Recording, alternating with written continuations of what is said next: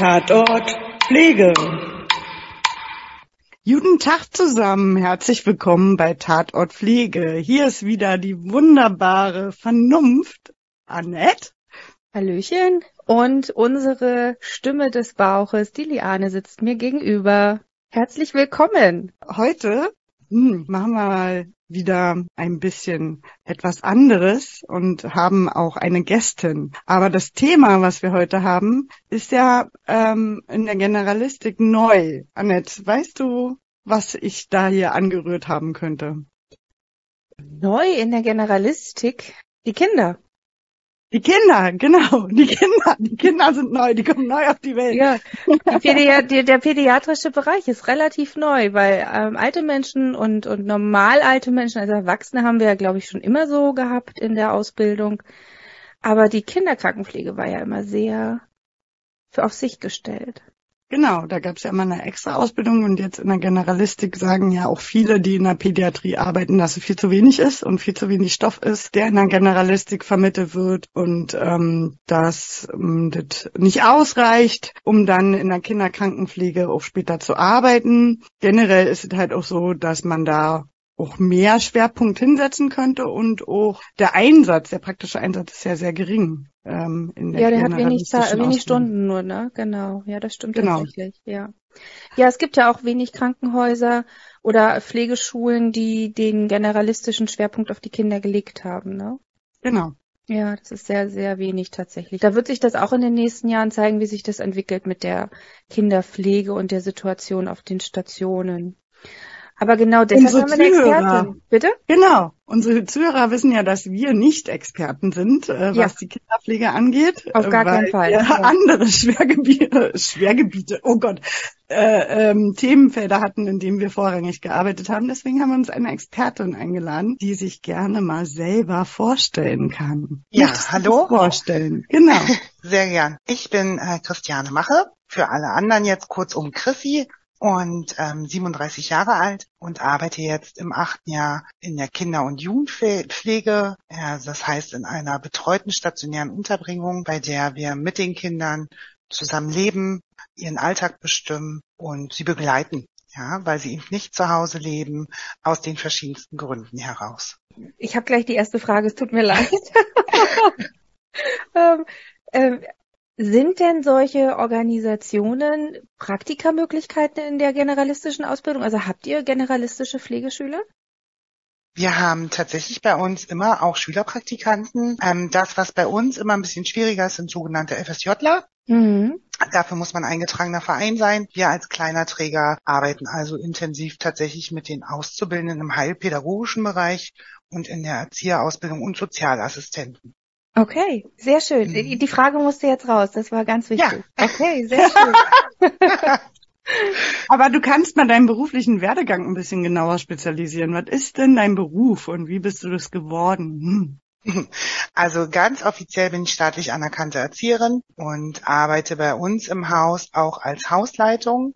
Das heißt, neben dem Alltag, also dem klassischen 24-Stunden-Dienst in der Pädagogik, mache ich auch im Hintergrund ein bisschen den organisatorischen Ablauf bei uns mit. Ne, da kommen dann auch die stupiden Büroarbeiten dazu, Berichte schreiben etc. Reingerutscht bin ich da mehr oder weniger durch eine Freundin. Ich arbeite schon immer mit Kindern und Jugendlichen in meiner Ehrenamtstätigkeit, die mich dann vor acht Jahren mehr oder weniger aus meinem doch sehr langweiligen Bürojob rausgeholt hat und gesagt hat, Chrissy, du musst, du musst mit Kindern arbeiten, komm zu uns, mach die Ausbildung. Und ja, äh, acht Jahre später bin ich hier, tue das und immer noch mit Leidenschaft und studiere jetzt nebenbei soziale Arbeit. Und das mache ich aber im Fernstudium einfach auch meiner Familiensituation geschuldet. Ne? Also ich möchte tatsächlich auch eher aktiv arbeiten, als nochmal auf der Schulbank zu sitzen. Das ist mein aktueller Stand. Okay, und wo willst du denn dahin mit der sozialen Arbeit? Braucht man das dann als Hausleitung, ähm, das Studium oder ähm, natürlich ist es immer noch mal besser, wenn man sich weiterentwickeln möchte. Ich weiß heute noch nicht, ob das meine letzte Station ist. Ich kann mir langfristig aber auch vorstellen, tatsächlich nachher noch mal in einen ganz anderen Sektor zu gehen, vielleicht auch zu switchen. Für das Alter nachher dann auch zu sagen, ins Büro zurückzugehen, auf die Seite des Jugendamtes zu wechseln, vielleicht dann noch in die Sachbearbeitung zu gehen, Vormundschaft, ja, der klassische Hilfe zu Erziehungsbereich, den da einfach irgendwie zu bedienen oder aber auch Familienhilfe anzubieten. Und dafür mache ich das um mich da einfach auch, ja, heute noch nicht festlegen zu müssen. Und äh, wir wissen ja auch alle, dass unsere Ausbildungsberufe eure wie auch unserer immer noch so ein bisschen hier in Deutschland ja stiefmütterlich behandelt wird. So sehe ich es jedenfalls oft. Ähm, viele andere Länder haben ja tatsächlich da auch Studiengänge hinter. Also wir kriegen viel mehr Input im Studium als mhm. in der Ausbildung. Das muss man fairerweise sagen. Sehr schön. Nächste Frage. Welche Berührungspunkte gibt's denn dann konkret in der Pflege in deiner täglichen Arbeit? Also bei uns ist es tatsächlich ähm, der klassische Werdegang von der Medikamentenvergabe angefangen. Wir haben Kinder, die tatsächlich Medikamente zu sich nehmen müssen. Wir haben auch äh, mit Kindern zu tun, die immer noch im Kinder- und Jugendalter mit der sogenannten Enoresis ähm, Probleme haben, also das Einnässen. Ähm, ja, die klassischen Pflaster auf die Wunden kleben, ähm, Arztbetreuung, Begleitung und auch klinische Aufenthalte und die Nachbetreuung, das ist schon etwas, was wir im familiären Kontext quasi bei uns genauso betreuen wie auch andere Familien. Ja, und dadurch, dass wir bei all unseren Kindern eigentlich mit Diagnostiken arbeiten, haben wir täglich doch mit einem medizinischen Background zu tun. Ja, also ähm, Störungsbilder, ganz normale Erkältung. Also wir decken irgendwie alles ab, was, was ihr euch auch so vorstellen könnt, wie es klassisch in der Familie läuft. Ja, mhm. und ähm, begleiten dann auch dementsprechend therapeutische und medizinische Maßnahmen. Habt ihr denn eine Pflegekraft bei euch im Team oder ähm, übernehmt ihr dann diese Tätigkeiten? Wir haben tatsächlich nur einen sogenannten, also nur, wir haben einen Heilpädagogen bei uns, also einen sogenannten HEP. Und ähm, ja, der unterstützt uns da schon und wir sind auch ganz ehrlich, wir sind mal ganz froh, dass er noch da ist. Also, dass wir da jemanden haben, der da auch einfach nochmal einen anderen Ausbildungshintergrund hat. Aber grundsätzlich haben wir keine Pflegekraft, die explizit dafür da ist. Mhm, okay, okay. Ja. ja, setzt ja ein bisschen die Familie, aber nichtdestotrotz habt ihr ja äh, wahrscheinlich mehrere junge Menschen sind ja meistens ja, wie viele Altersstufen habt ihr denn ungefähr dann so? Und dann sind es ja auch immer Diagnosen, die dahinter stecken. Ist ja nicht wirklich wie eine normale Familie, oder? Kannst du uns da ein bisschen mehr in deinen Alltag mitnehmen? Mhm. Also wir haben Kinder, die im Alter von sechs Jahren bis 18 bei uns leben können und derzeit Kinder bei uns im Alter von acht bis 16. Also eine bunt gemischte Truppe auch aktuell. Und hier ist es tatsächlich so, dass wir vorwiegend mit Kindern zu tun haben, die Diagnosen haben, die in Bindungsstörungen reingehen. Das heißt zum Beispiel der Erkrankung Borderline, Depressionen, Angstzustände, Beziehungsabbrüche, also tatsächlich auch regelmäßig erlebt haben. Wir haben mit Kindern zu tun, die auch zum Beispiel am fetalen Alkoholsyndrom leiden. Ähm, wir haben Kinder, ja, die klassischen Symptome eines ADS, ADHS-kranken Kindes aufweisen. Ähm, ähm, das sind verschiedene Hintergründe, die da eine Rolle spielen, aber ihr könnt euch schon äh, vorstellen, dass das unser täglich Brot ist. Und das nicht nur bei einem Kind, sondern eigentlich bei doch fast jedem. Jeder bringt so sein Paket dann mit. Wie kommen die Kinder zu euch? Ähm, meistens ist es so, dass die Herkunftsfamilie entweder die elterliche Sorge nicht mehr ähm, ausüben kann. Es gibt ähm, meistens immer Konfliktpotenzial in den Herkunftsfamilien, die dafür sorgen, dass Kinder bei uns dann leben müssen. Ähm, es gibt aber auch andere Situationen, wie es vielleicht mal die Erkrankung eines Elternteils gab, wo sich Familien entschieden haben, wir können uns nicht mehr sorgen und wir würden gerne irgendetwas für unser Kind finden, um erstmal den Druck rauszunehmen. Das ist leider seltener der Fall. Meistens sind es schwerst traumatisierte Erlebnisse, die dazu führen, dass Kinder bei uns untergebracht sind. Sehr, sehr komplex auf alle Fälle. Mhm. Ja. Wie kann man sich denn so einen Tag bei euch vorstellen? Also ihr habt wahrscheinlich Unterschiede zwischen Wochentag, wo ja auch Schule ist, und zu dem Wochenende. Wie sehen denn da, wie sieht denn so ein Alltag aus? Also der Alltag ist äh, super familiär gestaltet. Der Klassiker, morgens wird aufgestanden, ähm, da die Kinder, obwohl sie in verschiedene Schulen gehen, meistens zur fast selben Zeit die äh, Häuser verlassen, ähm, frühstücken wir gemeinsam. Man macht ganz klassisch mit ihnen äh, das äh, Lunchbrot für die Schule und sie gehen dann los, gehen in den Alltag, ähm, gehen in die Schule. Dort begleiten wir sie nicht hin. Das können unsere Kinder aktuell jedenfalls alle selbstständig. Ja, meistens ist vormittags dann ganz viel Dokumentationsarbeit. Äh, wir haben oft Termine, die dann so ein bisschen ähm, für uns Erwachsene notwendig sind. Äh, Supervision, Teamberatung, ähm, eventuelle Termine bei irgendwelchen ansässigen Jugendämtern oder Ärzten, mit denen man sprechen muss, auch mal ohne das Kind. Und dann kommen sie eigentlich, ab dem Nachmittag geht es dann bei uns los mit der Alltagsarbeit. Die Kinder kommen zurück, Wir machen gemeinsames Mittagessen, manche essen auch in den Schulen ähm, und dann gehen wir in die Hausaufgabenbetreuung und dann machen wir tatsächlich mit ihnen in irgendeiner Form und Weise Freizeitgestaltung. Wir arbeiten bei uns im 24-Stunden-Dienst. Das heißt, wir haben immer eine Person, die 24 Stunden im Dienst ist und zusätzlich noch mindestens einen Tagdienst, manchmal auch zwei. Und wenn wir richtig gut aufgestellt sind, auch noch einen Praktikanten dabei. Und dann kann man halt, ne, also Hobbys ausüben lassen. Wir können mit ihnen gemeinsam irgendwie spielen gehen. Wir gehen auch gemeinsam den Gruppeneinkauf machen. Wir kochen zusammen. Wir gestalten den Abend aus, mal mit einem Filmabend, mal wird einfach nur ein Brettspiel gespielt. Ähm, manche Kinder beschäftigen sich auch selbst. Und dadurch, dass wir bei uns tatsächlich auch bis zu neun Plätze haben, ist natürlich der Abendablauf dann immer auch sehr kurz gehalten. Das heißt, da müssen noch neun Kinder zum Beispiel duschen. Wir haben zwei Häuser, in dem anderen leben weniger Kinder.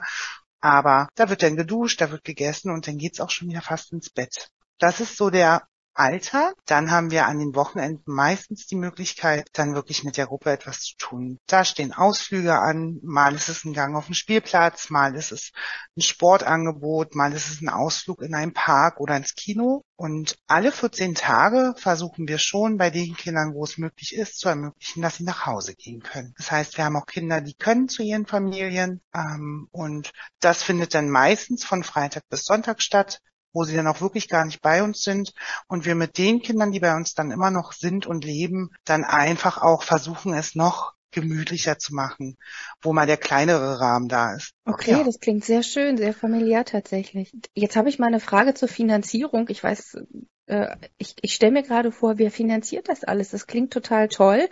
Kinder werden aufgefangen. Ist das der Staat?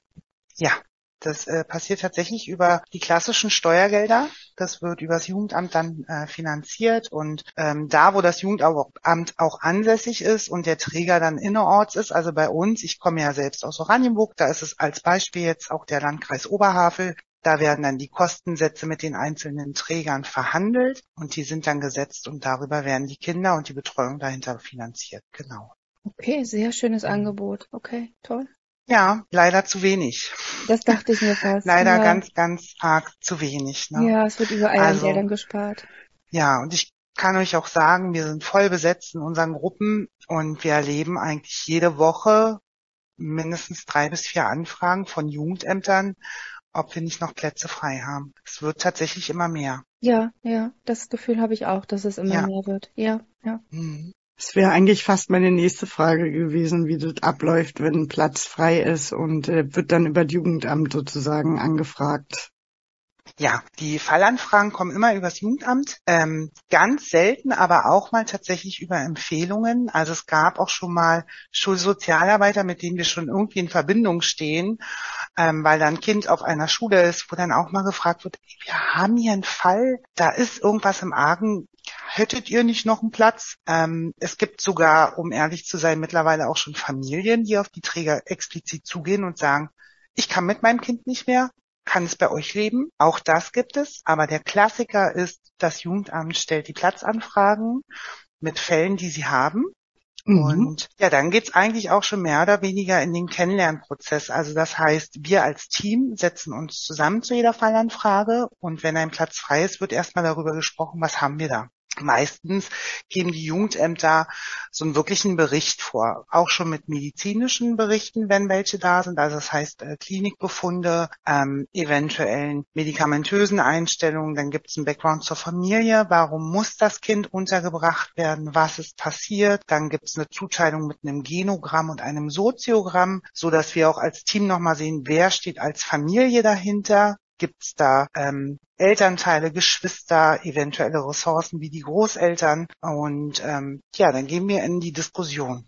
Ne? Wir sprechen dann über die Kinder und über die Fälle, ähm, reden darüber, passt das auch in unsere Gruppe. Ähm, das hat aber auch damit zu tun, dass wir als Einrichtung eine familienorientierte Einrichtung gibt und im sogenannten Hilfe zur Erziehungsbereich, kurz HZE, gibt es ja verschiedene ähm, Plätze, es gibt Intensivgruppen, es gibt therapeutische Gruppen, ne? also da gibt's ganz, ganz viele Unterschiede und dann wird schon geschaut, können wir mit unserem pädagogischen Know-how leisten, was der Träger, also der Leistungserbringer von uns da auch wirklich abfragt, ja.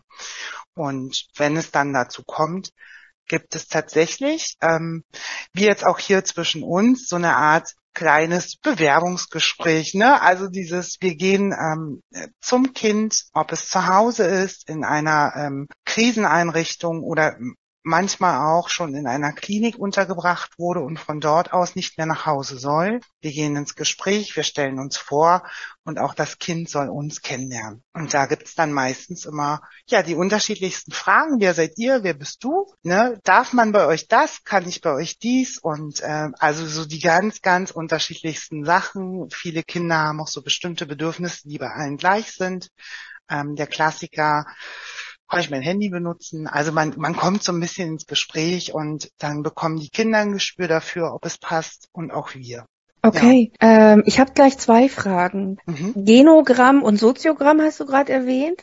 Genau. Das wissen wir, glaube ich, nicht, was das ist. Vielleicht könntest du es nochmal kurz erklären. Und die zweite Frage ist, wie gestalteten sich die Zusammenarbeit mit den Familien, sofern die Kinder da noch hin, also so, sofern noch eine Zusammenarbeit da ist sozusagen? Wie sind denn da die Erfahrungswerte? Also zunächst einmal ein Genogramm und ein Soziogramm ist am Ende des Tages eine bildliche Darstellung. Das ist so ein bisschen wie so eine Mindmap, müsst ihr euch vorstellen, wo das Kind äh, mittig platziert wird und dann drumherum geschaut wird, ähm, wen gibt es da noch. Also das Soziogramm bildet so ein bisschen ähm, die Verbindungsstärken da ab, ne, der einzelnen Ressourcen. Am Ende wie so ein kleiner Stammbaum. Wie ist das Verhältnis zur Mama? Wie zum Vater? Gibt es Geschwister? Gibt es da Reibereien? Ähm, andere Kontakte, die vielleicht wichtig sind. Manchmal sind es die Großeltern, manchmal sind es Tanten oder aber auch Freunde der Familie, die trotzdem eine große Rolle spielen. Das bildet sich im Soziogramm ab. Das Genogramm ist am Ende des Tages nichts anderes als eine Art Stammbaum, wo ich ganz genau sehe, welcher Hintergrund verbirgt sich bei dem Kind. Ne, immer ausgehend auf den Blick des Kindes und dann kann ich schon gut sehen, als jemand, der die Fallanfrage auf den Tisch bekommt, ist da jemand im Hintergrund, der auch vielleicht noch gut und vor allem da ist, ne? oder gibt es da niemanden? Oftmals spielt es auch eine Rolle, das erstellen Jugendämter schon in erster Linie, weil Hilfen zur Erziehung nicht nur bei einem Kind dann meist einhergehen, wenn da noch Geschwister sind,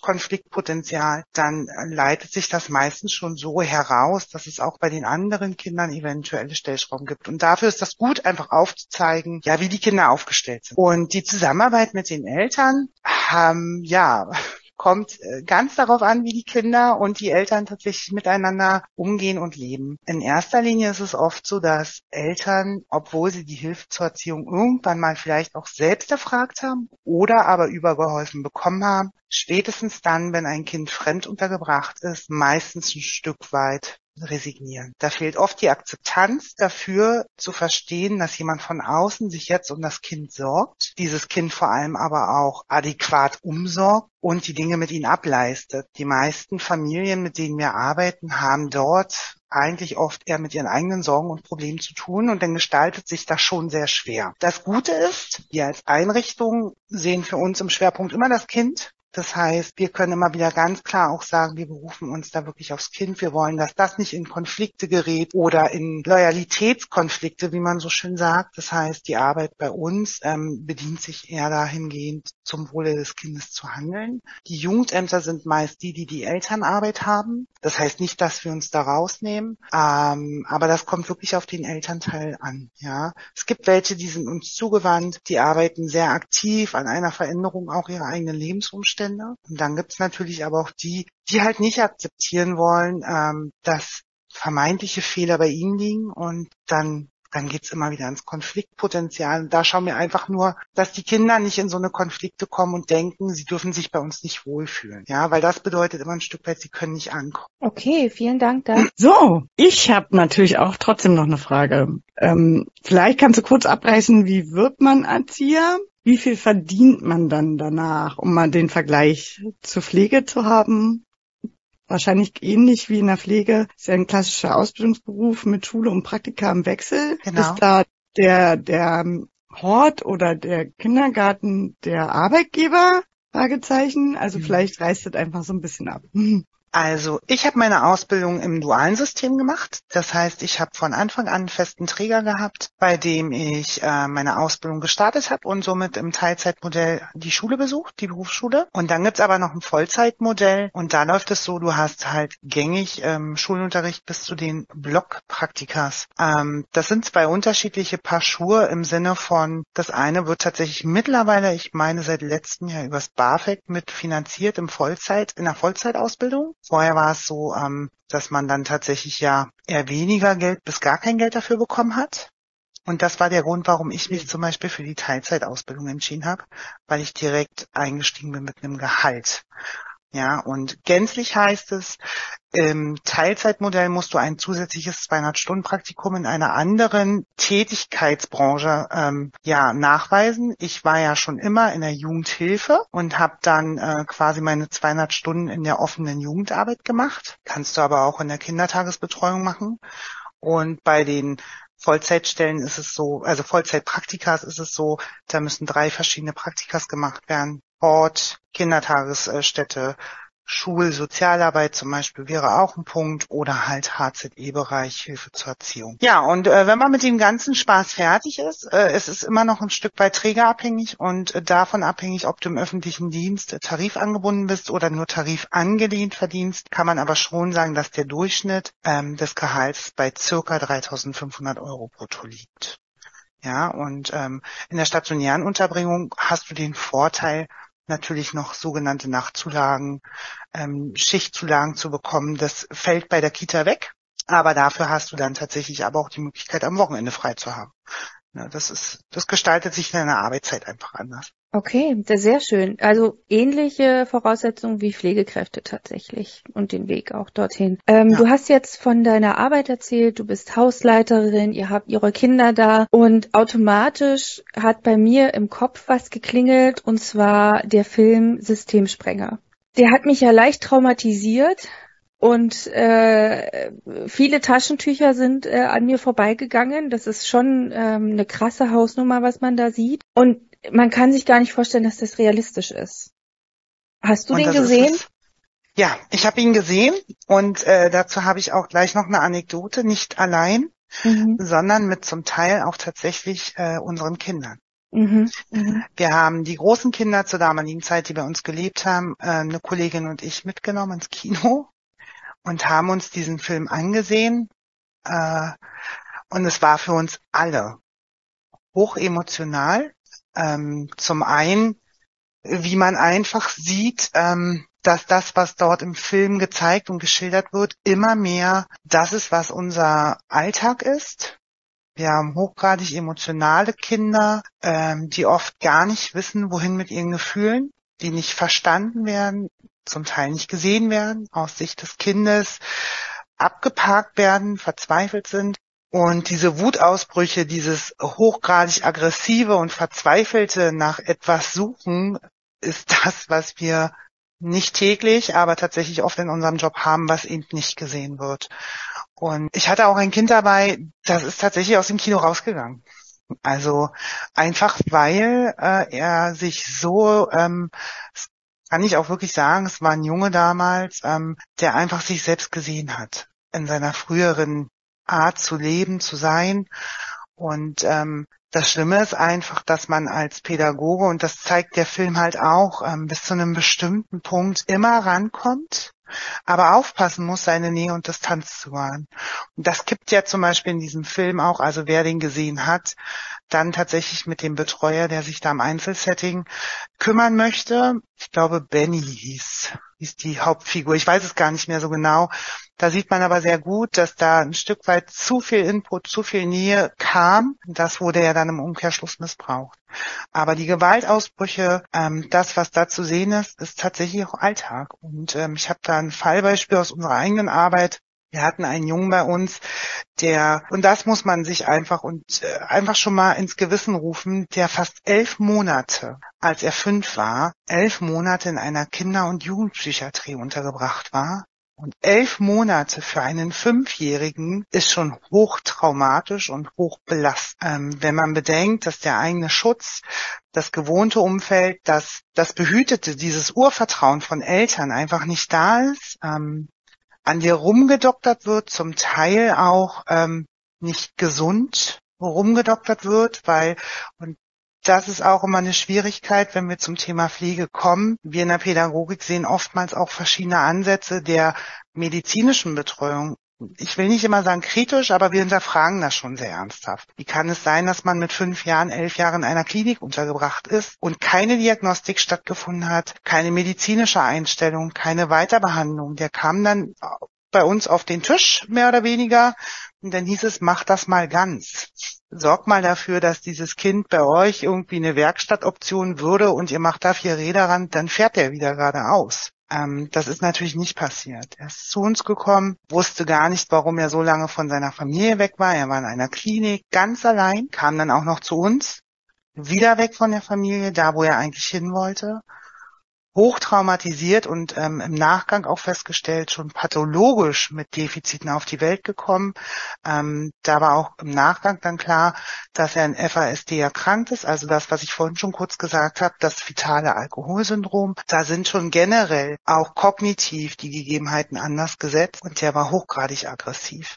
Der hat uns wirklich mit seinen damals sieben Jahren die Wohngruppe auf den Kopf gestellt. Der hatte ein komplett eingerichtetes Zimmer und er hat es geschafft, in den Monaten, die er bei uns war, sein Zimmer so zu zerstören, dass nachher eigentlich nur noch seine Matratze da war, weil alles, was du hättest wieder neu reingestellt, wäre zerstört worden. Er hätte sich im schlimmsten Fall selbst verletzt, andere verletzt. Es ging eigentlich nur noch darum, dieses Kind irgendwie zu schützen und aufzupassen, dass ihm nichts passiert und uns allen nichts passiert und denen, die dort leben. Und es war nicht möglich, ähm, aus diesem Strudel rauszukommen. Und ich finde diesen Film daher auch so prägnant, weil er tatsächlich auch wirklich wahrheitsgetreu erzählt. Also da ist nichts Falsches dran. Nicht Boah. mal überspitzt. Boah, Ja. das macht ja eigentlich noch schlimmer, muss ich ganz ehrlich Ja. sagen. Oh, wie Mhm. furchtbar. Okay. Ich habe so einen ähnlichen Fall heute mitgebracht und würde euch den einfach mal vorstellen und dann können wir gerne mal drüber sprechen. Okay, Linus. Linus zeigte mehrere Jahre lang selbst- und fremdverletzendes, zum Teil auch suizidales Verhalten. Manchmal äußerten sich seine Aggressionen in Form von massiver Sachbeschädigung. Immer wenn er in der Therapie seinen Wunderpunkt berührt wurde, ist er ausgerastet. In der Kinderdorffamilie hat Linus bei den kleinsten Problemen gesagt, er bringe sich um. Er hat auch entsprechende Versuche unternommen, erinnert sich. Schmauder, das ist die Dame, die die Geschichte erzählt. Um Linus Verhalten besser zu verstehen und auch die Hintergründe nachvollziehen zu können, nahm das Team die Biografie des Jungen in Fallbesprechungen genau in den Blick. Linus Mutter hatte sich selbst von ihrem Mann in Sicherheit gebracht, den Dreijährigen aber bei seinem Vater zurückgelassen. Dort war Linus Misshandlungen und Vernachlässigungen ausgesetzt. Kinderarzt und Kindergarten meldeten, dass Linus stark unterernährt und dehydriert sei, worauf er in, unmittelbar in Obhut genommen wurde und ins SOS Kinderdorf kam. Die existenzielle Erfahrung des Jungen, verlassen zu sein und zurückgewiesen zu werden, hatte der Junge schon früh verinnerlicht. Sie wurde für ihn bedrohlich oder enttäuschenden Situationen immer aktiviert. Alle nachfolgenden Stiefgeschwister durften bei den Eltern bleiben, nur er nicht. Mit dieser Grundverletzung war Linus bildlich gesprochen das emotionale Fass immer schon voll. Kleine Alltagsanforderungen brachten es regelmäßig zum Überlaufen. Und da kam von ihm, ich bring mich um oder ich gehe nie wieder in die Schule.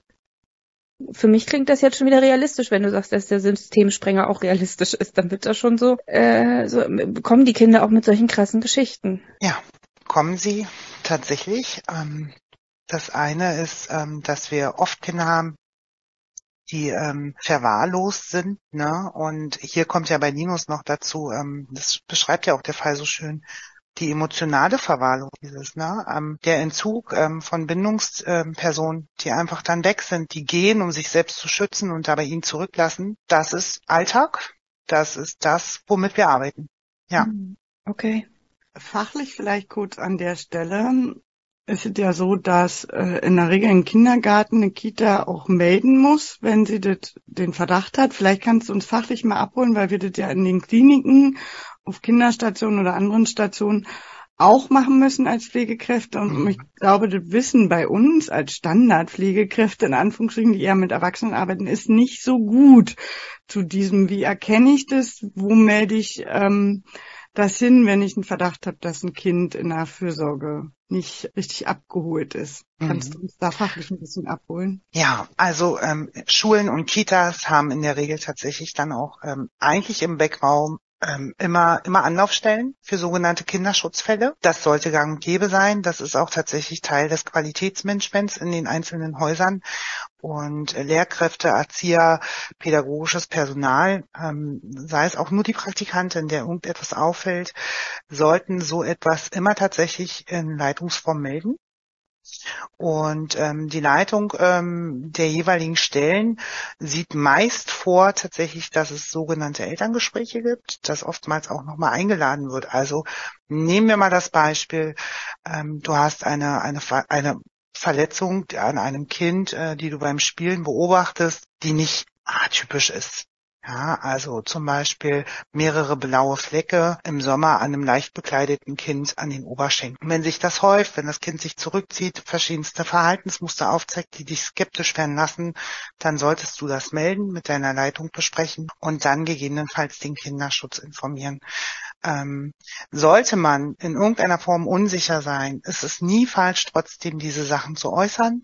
Ja, ähm, lieber einmal zu viel gesprochen als einmal zu wenig. Und meist ist es so, dass das Kinderschutzteam im Hintergrund die weiteren Abläufe durchführt. Das heißt, das Ganze ähm, neben der Elternarbeit, mit denen gesprochen wird, dann auch tatsächlich die weiteren Abläufe mit den Jugendämtern klärt, bespricht. Hierbei werden meistens dann Anzeigen gestellt zu einer sogenannten Kindeswohlgefährdung bei der dann die weiteren Prozesse durch die Fachkräfte des ambulanten sozialen Dienst, also des kurzum ASD, Bereiches der Jugendämter dann geprüft wird. Und wenn da eine wirkliche Gefährdung vorliegt, ähm, bedeutet das tatsächlich, dass zum einen geguckt wird, wie hochgradig äh, ist das Kind in einer Gefahr. Und dann wird entschieden, wird es in Obhut genommen, das heißt auch wirklich aus der Familie heraus, oder bleibt es aber mit einer entsprechenden Hilfeunterstützung bei den Familien und wird durch das Jugendamt und die Fachkräfte dann betreut. Meistens sind das auch ähm, die sogenannten erfahrenen Fachkräfte, ja. Also das ist immer eine spezielle Person, die vom Jugendamt dann auch gestellt wird, die diese Überprüfung mit vornimmt. Okay, also es ist auf jeden Fall nicht verkehrt, lieber was zu sagen, als es zu ignorieren. Das ist ja, ja, immer so der erste Punkt oder der erste Schritt, der gegangen werden muss. In dem Fall, den ich gerade vorgelesen habe, habe ich auch so ein paar Handlungsoptionen, die das Team sich erarbeitet hat. Soll ich die mal vorlesen oder möchtest du vielleicht erst mal so einen eigenen Gedanken mit sich bringen, wie, wie, wie du vielleicht mit Linus umgegangen wärst? Also mein erster Gedanke ist immer wieder ähm, bei Fallbeispielen wie die zuhören und auch wirklich dem Kind glauben ähm, wenn ein Kind davon spricht, äh, sich umbringen zu wollen, ähm, das ernst nehmen. Das also wirklich äh, erstmal annehmen, da ist Bedarf zu sprechen. Ne? Also das ist für mich immer das A und O. Ähm, wie nachher die einzelnen Handlungssituationen sind, da würde ich gerne auf dein Beispiel warten, aber ich kann immer nur wieder empfehlen, egal was gesagt wird, das Ohr ist entscheidend. Man muss da sein und zuhören und es in bester Form und in erster Linie ernst nehmen. Hm, hm. Ja, das ist auch ungefähr so, dass was die Handlungsoption ist. Und das zwar ist das so, das Team erarbeitete Maßnahmen, um die eigene Handlungsfähigkeit in Krisensituationen zu erhöhen. Sie haben ähm, Ruf- und Bereitschaftsdienste noch zusätzlich äh, angefordert zur Entlastung, weil Linus Verhalten oft unmittelbar eins zu eins Betreuung erforderte.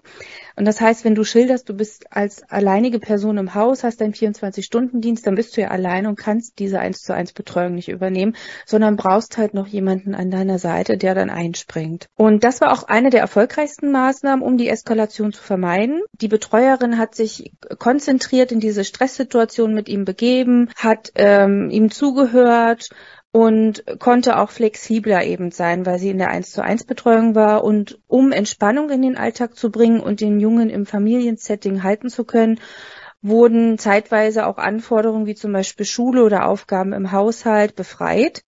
Diese Sonderregelungen wurden im Rahmen des Qualifizierungsprogrammes sorgfältig begleitet und so vermittelt, dass alle Mitarbeiter und Geschwister der Kinderdorffamilie sie mittragen konnten.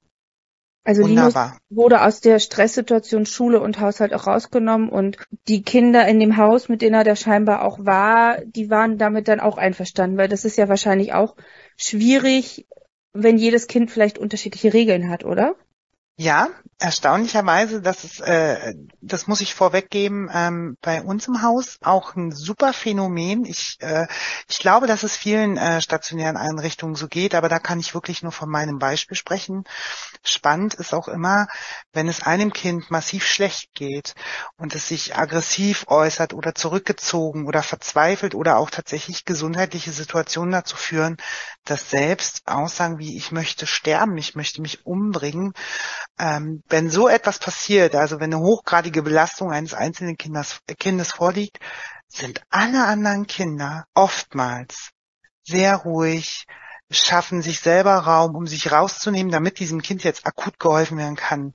Das Schöne nämlich oftmals bei den Kindern, die bei uns leben, auch wenn sie das nicht im normalen Setting können, also im klassischen Alltag, sind sie doch alle sehr empathisch, hochsensibel und geben tatsächlich selbst uns Pädagogen oft den Raum, dann mit diesem Kind arbeiten zu dürfen. Das ist, das ist wahnsinnig erstaunlich.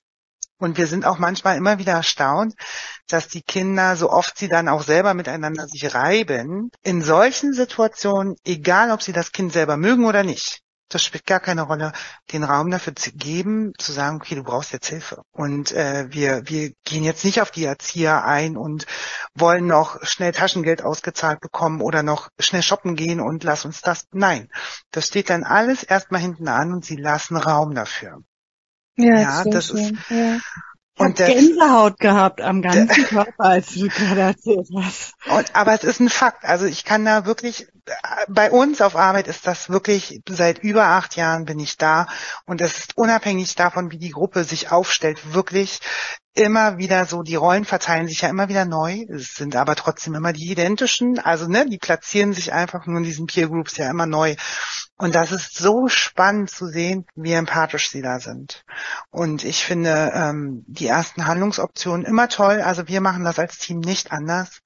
Wir setzen uns hin. Wir nutzen auch ähm, bei uns die äh, Supervisionen. Das heißt, wir haben die Möglichkeit, auch außerhalb mit außerstehenden therapeutischen Mentoren uns zusammenzusetzen, Fälle zu analysieren, zu schauen, was haben wir bislang getan und was braucht es noch, um sich da auch immer mal wieder zu reflektieren und auch selber wieder rauszunehmen. Also auch das eigene Gefühl mal wieder zu durchleuchten. Wie geht's mir damit, wenn ein Kind so handelt? Das bleibt bei uns Menschen einfach nicht aus, solange wir mit Menschen arbeiten. Und deswegen würden wir das nicht anders machen und auch ich nicht anders machen. Ich würde genauso vorgehen, ähm, mich besprechen. Ich würde auch äh, tendenziell Therapeuten, wenn schon welche mit im Boot sind, mit ins Boot holen. Ähm, ganz klar, also auch auf die aktiv zugehen und sagen, wir haben gerade aktuell mit dem Kind die und die Situation. Ich würde eventuell sogar auch Schulsozialarbeiter mit reinholen, die meistens tatsächlich bei den Kindern ja oft mit drin hängen. Nicht immer, aber wir wissen schon, dass die einzelnen Systeme, ob es Ärzte sind, Schulen oder wir als Einrichtung, da meistens doch alle am Kind nah dran sind. Und die würde ich mir auch noch zu Rate holen, um zu schauen, gibt es vielleicht auch einfach hochgradige Belastung in einem ganz anderen Lebensraum.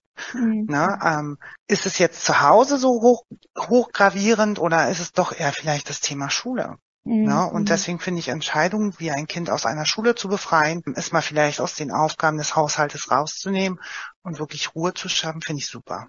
Mhm. Und ähm, wenn ich merke, dass vielleicht auch ähm, wir als Wohngruppe nicht mehr als solches erstmal gerade funktionieren, wäre für mich auch immer der nächste Schritt nochmal zu schauen, gibt es ohne stationär unterzubringen die Form einer Tagesklinik. Ne, oder noch weitere ambulante Settings, wenn es vielleicht auch ein Hobby hat. Manchmal reicht auch ein Trainer von außerhalb, der einfach mal mit einem Kind aktiv Druck wegnehmen kann, ähm, ohne dass es immer der Alltag, der blöde Alltag ist. Weil auch Mhm. wir als familienorientierte Gruppe sind ja ein Stück weit Familienersatz und auch mein Gesicht passt mal nicht. Ja?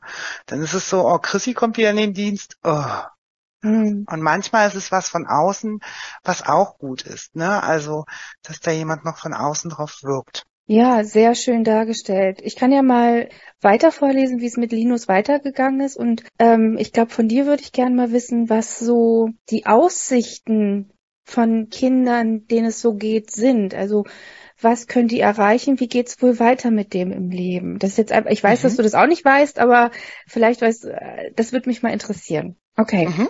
Okay. Also die Situationen spitzten sich dennoch immer wieder so zu, dass Linus im Alter von neun bis zwölf dreimal in der Kinder- und Jugendpsychiatrie aufgenommen wurde, einmal akut nach einem Suizidversuch, zweimal für mehrere Monate. Das Kinderneurologische Zentrum, Kooperationspartner von der Einrichtung, hatten bereits eine Persönlichkeitsstörung mit einem hohen Aggressionspotenzial und selbstverletzenden Halten diagnostiziert und entsprechende Medikation vorgenommen. Das Wissen zu psychiatrischen Störungsbildern aus dem Qualifizierungsprogramm half den pädagogischen Fachkräften, sich auch mit den Ärzten der Kinder- und Jugendpsychiatrie auf Augenhöhe abzusprechen. Also Linus ist jetzt zwölf, hat eine krasse Diagnose, Persönlichkeitsstörung mit Aggressionspotenzial, selbstverletzendem Verhalten und nimmt Medikamente. Rein von der Fantasie her, wie könnte es weitergehen mit ihm? Ähm, also für mich immer ganz wichtig ist weiterhin eine therapeutische, gut therapeutische Anbindung, die optimalerweise, ähm, wir wissen alle, dass es schwer ist, Therapeuten zu finden, aber eventuell auch erhöht werden kann. Der Normalstandard ist, ähm, so ist es jedenfalls bei uns, ähm, bekannt, dass das Kind äh, im Schnitt einmal die Woche zu einem Therapeuten geht, zum Beispiel einem Gesprächsverhaltenstherapeuten, und dann hat man da 45 Minuten. Das ist ja nichts da gegebenenfalls einfach mal zu schauen, gibt es die Möglichkeit zu erhöhen? Gibt es vielleicht auch ähm, in den Orten selbst kleinere Gruppen, ähm, wo die Kinder, wie gesagt, ähm, tatsächlich sich bewegen können. Und dann würde ich bei Linus in dem Fall zum Beispiel auch schauen, gerade in dem Alter, wo kommt diese ganze hochgradige Belastung her? Äh, eingangs war klar, die Bindungsstörung äh, durch äh, das Verwahrlosen, Misshandeln aus dem Elternhaus, eine Mutter, die gegangen ist, da ist äh, die Bindungsstörung ist einfach da und ähm, dem bedarf es einfach auch, wenn man hier den therapeutischen Handlungsspektrum hinterher schaut, zu sagen, er schafft es ja in einem Einzelsetting mit den Personen besser zu agieren. Also vielleicht zu schauen, finde ich eine Schule, die mit dem Schwerpunkt ähm, soziales Lernen ihm irgendwie ein Angebot schafft, in kleineren Klassen zum Beispiel auch Betreuungsspektrum anzubieten, das vielleicht eine Standardregelschule nicht kann. Das ist schwer, aber auch möglich. Ähm, es gibt auch ähm, Schulformen, die außerhalb der Regelschule sind, die mittlerweile für Kinder wie Linus angeboten werden. Das sind lerntherapeutische Einrichtungen, wo Pädagogen und aber auch tatsächlich Psychologen vor Ort in den Schulen sind. Danach würde ich wahrscheinlich schauen. Ja, und dann Ventile schaffen. Er hat ja scheinbar auch eine hochgradige Frustration neben äh, der Situation seiner eigenen ähm, wirklich auch selbstverletzenden Art ist ja da unheimlich viel Traurigkeit bei und dafür braucht es Beziehungsangebote und die schaffst du im besten Fall im Einzelsetting immer wieder und die würde ich tatsächlich versuchen anzubieten, damit er in irgendeiner Form und Weise irgendwann ähm, doch eine Widerstandsfähigkeit entwickelt, ähm, wie wir sie uns wünschen. Und ähm, das andere wäre auch Selbstverwirklichung. Also mit dem Alter kommen ja auch immer mehr Zweifel und ihm immer wieder auch aufzeigen, was er alles Gutes kann. Also Ressourcen mit dem Kind einfach abrufen. Was kannst du gut? Und das stärken, ohne darauf rumzupoltern, was er eben noch nicht. Am Ende des Tages wird ja immer jemand sein, wahrscheinlich, der ähm, ganz viel Bestätigung braucht. Also wirklich auch eine Rückmeldung zu dem, du bist toll so. Meistens sind die Selbstbilder dieser Kinder, die solche Erlebnisse hinter sich haben, so schlecht, dass sie ähm, Übersprungshandlungen haben. Also ihr müsst euch das so vorstellen, ein Kind glaubt auch automatisch schlecht zu sein, weil mich will ja keiner lieb haben. Also arbeite ich lieber mit dem Bild, ich bin ja eh schlecht, ich zeig dir, dass ich nichts kann. Das ist das, was sie können, ja, und was sie kennen, als zu verstehen, dass wenn mich jemand lobt oder, oder sagt, das hast du toll gemacht oder ey, lass uns zusammen irgendwie das und das machen, ich mag dich so, das können die oft gar nicht glauben. Und da muss man einfach dranbleiben, sie für sensibilisieren und dann vielleicht durch verschiedenste Angebote, äh, Sinneswahrnehmung einfach auch mal immer wieder ins Gefühl bringen. Wie fühlt es sich an, wenn, wenn dir jemand zu nahe kommt und dich wirklich mag oder wenn ich dir anbiete, mit dir einfach mal eine Runde zu laufen. Das sind, ein, das sind Kleinigkeiten, die für jemanden, der scheinbar ein gesundes Bild hat und ein gesundes Körpergefühl hat, mag das banal klingen. Für Kinder, die so hochgradig traumatisiert sind, sind das Fortschritte. Mhm. Ja. Das heißt, das würde ich auf jeden Fall tun. Mhm. Therapeutische Maßnahmen auf jeden Fall treffen, aktiv dranbleiben und immer wieder auch in den Hilfeprozessen die Ziele mit den Kindern so klein gestalten, dass sie auch erreichbar sind. Aber vermutlich wird er immer im Hinterkopf haben oder oder äh, darauf da wollen wir eigentlich hin, dass er das nicht hat. Ich werde ja eh verlassen, ne? Also es das bleibt oft, keiner genau. bei mir. Ja, das ist ja so. Das ist Gedanke. oft diese, genau, ja. diese Bindungsstörung äh, abzulegen. Ähm, das bringt aber auch das Urvertrauen mit sich. Mhm. Ihr wisst selbst, ne, Kinder, die geboren werden, dieses sogenannte unsichtbare Band zwischen Mutter und Kind ist mhm. bestehend und das ist auch ähm, wirklich nachweislich, auch wissenschaftlich mhm. nachgewiesen. Und wenn selbst diese Urpersonen, diese Herkunftsfamilien dich einfach verlassen, ja. dann ist da schon Cut drin, den kann auch erstmal keiner füllen. Nee, das heißt nicht, drüber, ja. genau, das heißt eben nicht, dass allen Kindern äh, es nie gelingt, da irgendwie rauszukommen. Und erstaunlicherweise ist es auch oft so, so blöd, ähm, ich sag das jetzt mal ganz salopp, so blöd die Eltern auch manchmal sind und weggehen. Sie bleiben für die Kinder auch oft die Helden trotz mhm. alledem. Und das macht es ja auch oft so schwer für andere überhaupt mit in Beziehung zu gehen und Bindung mhm. anzubieten. Mhm. Und da muss man hartnäckig sein, da muss man mit ganz viel Geschicklichkeit und Feingefühl und Empathie einfach aufs Kind wirken ja, so wie ihr das klassisch äh, bei euren Patienten ja auch tut, ne, immer wieder, also dranbleiben, nicht aufgeben, ohne ähm, dabei auch einfach ähm, immer wieder Grenzen zu überschreiten, weil bindungsgestörte Kinder und Jugendliche neigen natürlich auch dazu, dann irgendwann die Nähe und Distanz des Gegenübers für sich zu bedienen. Ja, und da muss man vorsichtig sein, aber es ist machbar. Hm. Ich kann mir auch vorstellen, dass wenn er älter ist, dass wenn er weiß, dass das okay ist, so wie er ist, weil es gibt einen Grund dafür, dass das auch nochmal hilft, oder? Also wenn die so äh, in äh, erwachsen werden und hören, hey, okay, Bindung hatte ich nicht, deshalb habe ich das Problem, hilft das manchmal auch? Ja, ja, ähm, definitiv. Wobei man immer dazu sagen muss, leider, dass Bindungsstörungen oftmals auch kognitive Defizite mit sich bringen und da manchmal dann auch einfach das Grundverständnis vom Intellekt her gar nicht bedient werden kann. Aber ja, es ist möglich, auf jeden Fall. Ja, den Fall, den ich jetzt mitgebracht hatte, der ist vom SOS Kinderdorf, den haben wir uns nicht ausgedacht, sondern der ist auch wieder so passiert ähm, und wurde von einer Pädagogin geschildert, natürlich anonymisiert, aber für euch einmal dargestellt und aufgearbeitet. Ich würde gern mal zusammenfassen, dass wir einmal wenigstens eine kurze Zusammenfassung als mögliche Fallanalyse ähm, hier der minimalen Pflegesituation. Da war ja minimal auch die Pflege mit involviert in der psychiatrischen Pflege. Aber wenn man jetzt so einen Fall mal grob anguckt, haben wir ja dann Pflegediagnosen wie wahrscheinlich einen Schlafentzug. Wir haben die elterliche Pflege ist beeinträchtigt oder ein Elternrollenkonflikt. Ähm, wir haben vielleicht soziale Isolation als äh, Pflegediagnose, Suizid als hohes Risiko. Dann haben wir die Selbstverstümmelung als hohes Risiko und Gewalt gegen sich als hohes Risiko.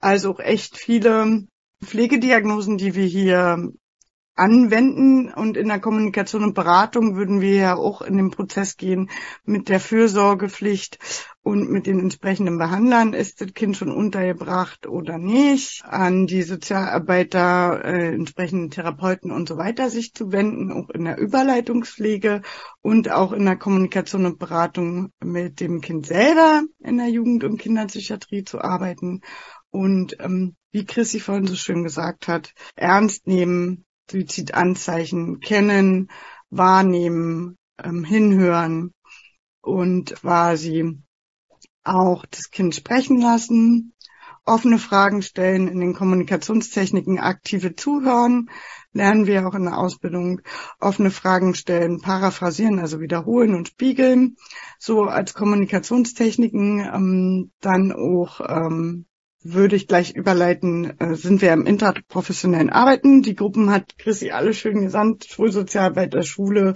je nach Alter des Kindes, wo ist die Unterbringung, Therapeut und so weiter. Müsste also in die Ambulant gehen, um zu gucken, wer hier alles schon mit involviert ist oder noch involviert werden muss. Mir fallen immer natürlich die klassischen Therapieberufe noch ein, wie Ergotherapie, die machen ja auch immer gute Lerntraining und Beschäftigung je nach Alter des Kindes, die auch gut dann helfen, dem Kind sich auszudrücken vielleicht, durch Kunsttherapie, Physiotherapie vielleicht auch, um mal das ähm, Abtrainieren der Aggression, Aggressionstraining oder ähnliches, muss man gucken. Und je nachdem, wenn eine Lernschwäche vorhanden ist, vielleicht auch Logopädie, keine Ahnung, die war jetzt in dem Fall jetzt nicht mit drin, aber so die klassischen Therapieberufe fallen mir immer ein. Und dann sind wir auch schon bei dem rechtlichen. Auch das hat Chrissy wunderschön erklärt vorhin mit der Fürsorgepflicht und der Meldepflicht. Sozusagen ans Jugendamt, sobald hier Dinge auftauchen im pflegerischen Setting, müssen wir es melden und auch erkennen und auch dokumentieren. Entsprechende Gewaltsachen ähm, müssen dokumentiert sein, ähnlich wie man es auch kennt ähm, aus der Aufklärung zu Vergewaltigungen, müssen ja dann auch eine richtige Dokumentation, in der Regel auch mit Fotodokumentation und konkreten Verhaltensweisen im Pflegebericht erfolgen. Und das ist das Gesetz, wo wir uns dran halten müssen, Jugendschutzgesetz und sind dann ja auch in der Pflegewissenschaft. Ähm, Annette, kannst du kurz mal helfen? Ja, klar. Also wir, wir, sind ja generell im pflegewissenschaftlichen Bereich und Bindungstheorien, zwar pädagogische, äh, ist ein bisschen pädagogisch angehaucht, aber ist definitiv dabei und auch Ausbildungsinhalt oder auch die Entwicklungsstufen nach Piaget zum Beispiel, wo ist das Kind gerade verortet. Also das, äh, da gehört es auf jeden Fall hinein, genau ähm, und auch die familienorientierte Bezugspflege nach Friedemann. Nach Friedemann zum Beispiel, genau. Also auch Modelle gibt es da weniger, aber es gibt welche, ja. Und auch Assessment-Instrumente kann man auch äh, entsprechend benutzen. Man kann hier auch nach dem ganz normal Schmerzassessment anwenden. Hatte Kind Schmerzen? Wenn ja, wo ja, oder es gibt mit Sicherheit auch andere vorgegebene Assessments, die dann halt eher aus dem pädagogischen Bereich kommen, aber die werden ja auch mit beleuchtet, wenn das Thema aufkommt. Ja, EPA genau. Kids zum Beispiel gibt's ja auch für ja. die Erfassung von Kindern genau. oder Kinderpflege. Genau. Chrissy, wie du vielleicht auch merkst, wir haben vielleicht auch ähnliche Inhalte in unserer Ausbildung wie in deiner. Ja, ja. Ja, und sie hat den Fall auch so super analysiert, einmal genau. alles in unsere Kompetenzen einfließen lassen. Also wir haben heute für uns arbeiten lassen, sagen wir mal so. genau. Ähm, wir haben ja bisher relativ harten Stoff besprochen, finde ich zumindest. Also mich belastet sowas immer sehr. Ähm, ich weiß nicht warum. Kann ich nicht sagen, ich habe keine Kinder, aber mich belastet es enorm, wenn ich sowas höre oder lese. Es gibt da auch eine Situation, mit der ich im Unterricht arbeite, die heißt das Kind im Kühlschrank.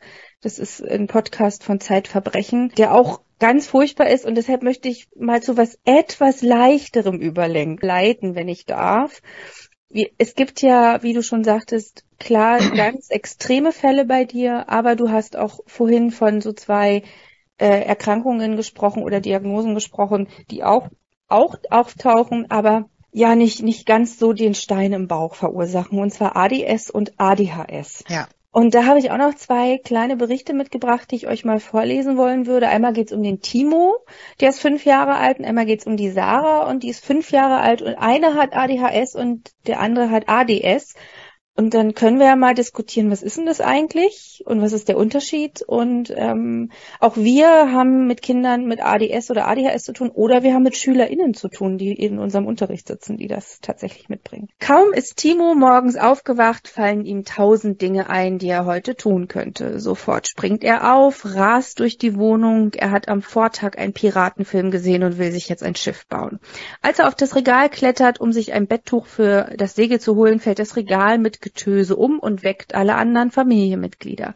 Sofort geht der übliche Streit los. Jetzt ist nicht Schiffe bauen angesagt, sondern Anziehen, Frühstücken, Kindergarten. Das Anziehen dauert ewig, weil ihm alle paar Sekunden etwas anderes einfällt. Und beim Frühstück geht ein Glas zu Bruch, als Timo aufspringt, um ein Kind aus dem Kindergarten ein Geburtstagsgeschenk zu basteln. Der Weg zum Kindergarten ist eine Tortur. Timo ist schon oft ganz strengste Ermahnungen, ohne links und rechts zu schauen, über die Straße gerannt, weil er auf der anderen Straßenseite etwas wahnsinnig Spannendes entdeckt hat. Als Timos Mutter die Tür zum Kindergarten hinter sich schließen will, ist sie eigentlich für den Rest des Tages schon völlig erledigt. Die Erzieherin aber will noch mit ihm reden. Timo sei für die Gruppe eine große Belastung. Er könne keine fünf Minuten stillsitzen und sich auf kein Spiel konzentrieren. Er rase ständig herum und störe andere Kinder. Timos Mutter ist verzweifelt. Es ist nicht das erste Mal, dass ihr das gesagt wird und langsam weiß sie nicht mehr weiter. Sarah wird im Kindergarten nur Traumsuse genannt. Wenn die anderen Kinder ein Bild malen, sieht sie gedankenverloren vor ihrem Blatt und schaut aus dem Fenster. Auch dann noch, wenn die anderen Kinder ihre Bilder schon stolz der Erzieherin zeigen. Bei Gruppenspielen weiß Sarah nie, wann sie dran ist, sie hat nicht aufgepasst, sie ist schon wieder mit was anderem beschäftigt. Wenn ihre Eltern sie nachmittags vom Kindergarten abholen, dauert der Heimweg ewig. Sarah bleibt alle paar Minuten stehen, um sich was anzusehen. Sie hat vergessen, was sie am nächsten Tag für den Ausflug mitbringen soll und der Zettel vom Kindergarten ist unauffindbar. Dauernd bekommt Sarah zu hören, sie solle doch besser aufpassen, sich besser konzentrieren. Aber so sehr Sarah sich auch bemüht, irgendwie gelingt es ihr nicht. Soll ich euch mal sagen, dass ich früher eine Sarah war? Wie oft ich Mecker bekommen habe, weil ich mein Tonbeutel oder mein Schlüssel verbubbelt habe oder geträumt habe und mitten auf der Straße stehen geblieben bin. Ich bin sogar mal als Kind äh, tagträumerischerweise richtig gegen eine Laterne gelaufen und hatte dann Hoppala. in, zum Kinderarzt, weil ich so vor mir hingeträumt habe, ich war eine richtige Sarah. Ja, dann wird's ja spannend, weil ähm, dann hättest du ja auch mit einer Diagnose nach Hause gehen können. Und die Frage ist jetzt, Ich habe vielleicht auch eine. hat man das denn nicht für immer? Frage, ne? Also ich glaube, es ist logisch, Timo hat den ADHS, das Aufmerksamkeitsdefizits-Hyperaktivitätssyndrom. Und die Sarah hat das Aufmerksamkeitsdefizitssyndrom, also nur ADS ohne das H, weil keine Hyperaktivität da ist. Und das wird oft bei Kindern diagnostiziert. Mittlerweile auch kann man es auch bei äh, Erwachsenen nachdiagnostizieren. Aber die Frage ist ja, wenn Liane jetzt sagt, sie hatte das mal, bleibt das nicht für immer? Sollte das nicht so sein? Das ist eigentlich eine gute Frage. Ich glaube, das bleibt auch tatsächlich. ähm, wahrscheinlich hat Liane heute nur schon eine bessere Strategie, damit umzugehen. Ne? Ja, also zum Teil bleibt's wirklich. Ähm, ich habe keine Diagnose, aber ich habe auch eine Leserechtschreibschwäche und trotzdem Master gemacht. ja, und eine Masterarbeit geschrieben ähm, und die sehr gut und hart abtrainiert. Ähm, und Ja. nach wie vor ist sie immer da. Ähm, und wenn ich sehr unkonzentriert bin, passieren auch Fehler. Wenn man mein Umfeld fragt, ist es auch nach wie vor noch so, dass man ab und zu das Gefühl hat, mich vor Trams retten zu müssen, weil ich gerade nicht aufmerksam bin. Passiert durchaus noch. Aber man kompensiert irgendwann mit guten Strategien und guten Lernstrategien. Hm. Okay. Aber das ist gut zu wissen. Also es ist eine Diagnose, die wahrscheinlich im Kindesalter am häufigsten gestellt wird, weil Auffälligkeiten da sind und auch immer mehr hingeschaut wird. Und es wird entweder im Alter schwächer oder man entwickelt gute Strukturen, um damit umzugehen. Chrissy, was sagst du? Wie sind deine Erfahrungen mit diesen zwei Erkrankungen? Ähm, also erstens finde ich, dass beide Beispiele wirklich so, ähm, ja, den, wie sagt man, den Nagel auf den Kopf treffen. Ich glaube, das Wichtigste ist immer hier bei den Kindern einfach zu wissen, wie du es ja eben schon sagst, sie brauchen Struktur. Ähm, Struktur bedeutet dann aber auch so wirklich kleine Settings einzubauen, also kurze, klare Ansagen zu machen, nicht auszuschweifen. Ähm, kann ich auch persönlich sagen, dass mir das immer super schwerfällt. Äh, ich bin nämlich so ein Schachtelsatz-Typ und tu mich damit selber schwer, aber Fakt ist, klare Regeln, Grenzen und Struktur sind immer oft das Beste. Ein Fahrplan für das Kind, ähm, mit möglichst viel ruhiger Umgebung zu arbeiten, reizarm zu arbeiten. Das sind so, ähm, finde ich, aus meiner Erfahrung in der beruflichen äh, Situation immer wieder gute Geschütze, mit denen ich dann da weiter auch vorankomme. Die Kinder müssen oft ausgepowert werden. Gerade ähm, das Fallbeispiel Timo ist jemand, ähm, den haben wir bei uns zwei, drei Personen, fallen mir sofort aus meiner Gruppe ein, ähm, wo ich ganz genau weiß, okay, wenn ich die in Bewegung bekomme, ne, mit einem Ziel, mit einer Aufgabe und wirklich auch Auspower, dass ich da tatsächlich für, wenn auch nur kurze Momente, Ruhe für sie schaffe. Ja, ähm, wir erleben das ja ganz oft, dass Kinder dann auch da sitzen, ähm, die etwas aus der Schule erzählen und auf einmal schon als nächstes den Schmetterling sehen und total abdriften. Deshalb ist es immer wieder wichtig, auf die Ernährung zu achten, Bewegung zu schaffen, ähm, sie, wie gesagt, ruhig tatsächlich und auch in kurzen, knappen Sätzen anzusprechen. Und ähm, dann gibt es tatsächlich ähm, aus unserer Erfahrung heraus oftmals mit den äh, behandelnden Psychiatern meistens sogar noch das Angebot, gerade für die Schule, ähm, mit Medikation zu arbeiten. Ne? Also ja, Medikamente zur Konzentrationsstärkung anzubieten, wo man sagt, okay, wir schaffen dann einfach wenigstens für den Morgenablauf, ähm, ohne dass man da ähm, ja viel zu beitragen muss, dass sie einfach schaffen, konzentriert in der Schule zu sein da vielleicht ein bisschen runterzufahren, einfach sich aufs Wesentliche fokussieren zu können. Das ist auch ein guter Ansatz. Und ähnlich ist es eigentlich auch bei Sarah. Ja, also auch da, auch bei ADS, ähnlich ähm, aus meiner Sicht, immer viel mit reizarmer Umgebung arbeiten, bringt oftmals ein Ziel voraus. Ja, also ich arbeite ja schon seit bestimmt fünf, sechs Jahren in der Lernnachhilfe und habe deshalb eher Auszubildende, denen es so geht und erkenne in der Sarah auch sofort eine ehemalige Auszubildende wieder und das war auch eine harte Nummer, sie auf die Ausbildung zur Gesundheits- und Krankenpflegerin vorzubereiten. Also die hatte auch enormste Konzentrationsschwierigkeiten und das hat extremst äh, Struktur gebraucht, um es irgendwie hinzukriegen. Und es ist dennoch jetzt nicht unbedingt besser. Also es ist, es wurde eine Hürde geschafft, aber es stehen weiterhin Hürden immer vor, vor der Nase. Das, was uns auch immer ganz gut hilft, ist, ähm, mit unseren Kindern dann mit Wochenplänen zu arbeiten ja, oder Tagesplänen. Äh, manche haben auch einfach so, wir haben einen kleinen Jungen bei uns, der hat so, so ein Morgenritual, da hat er so Bilder für Piktogramme, damit er einfach weiß, was muss ich als erstes tun. Und dann spielt er quasi seinen Fahrplan so ab. Ne? Ähm, das ist auch immer ganz gut, wenn sie einfach so ein bisschen selber abchecken können. Nimmt mhm. auch ein Stück weit Druck raus. Ja, auf jeden Fall. Wie ist denn deine Haltung zu Medikamenten? Also die wird ja manchmal noch immer noch kontrovers diskutiert. Ah, ich tue mich damit selber schwer. Mhm. Ähm, wir, wir sind auch immer wieder im regelmäßigen Austausch bei unseren Kindern mit den Ärzten und den Therapeuten. Ähm, ich bin auch wirklich jemand, der darauf immer wieder pocht, bei den Kindern regelmäßig die Blutwerte zu checken und auch ähm, die EKGs, also auch nicht nur zu machen, weil ein Psychiater das abfragt, sondern auch wirklich zu sagen, ich möchte das neben dem Psychotherapeuten, wir wissen, dass die in ihrer Entwicklung, wenn sie Medikamente nehmen, nicht beeinträchtigt werden. Dazu kommt, dass wir oft und das ist nochmal ein anderer Schwerpunkt, aber wir haben ja auch oft Kinder, die aus suchtkranken Familien kommen. Und das sind alles für mich so Wegbereiter für eventuelle Abhängigkeiten im Alter, wenn man die jetzt nicht schon therapeutisch vielleicht auch mit anderen Möglichkeiten wenigstens ausprobiert. Von mhm. daher sind wir da mal gut im Austausch und ich bin da schon jemanden Verfechter für, wenn es ohne Medikament geht, dann bitte ohne. Also ich habe lieber jemanden, der zweimal am Tag so rechts, links und oh, ein bisschen drüber ist, den ich versuche mit meiner Art runterzuholen, als ähm, ein Kind, das dann über Jahre hinweg äh, mit Medikamenten versorgt wird und keine Strategie auch dafür bekommt. Ne?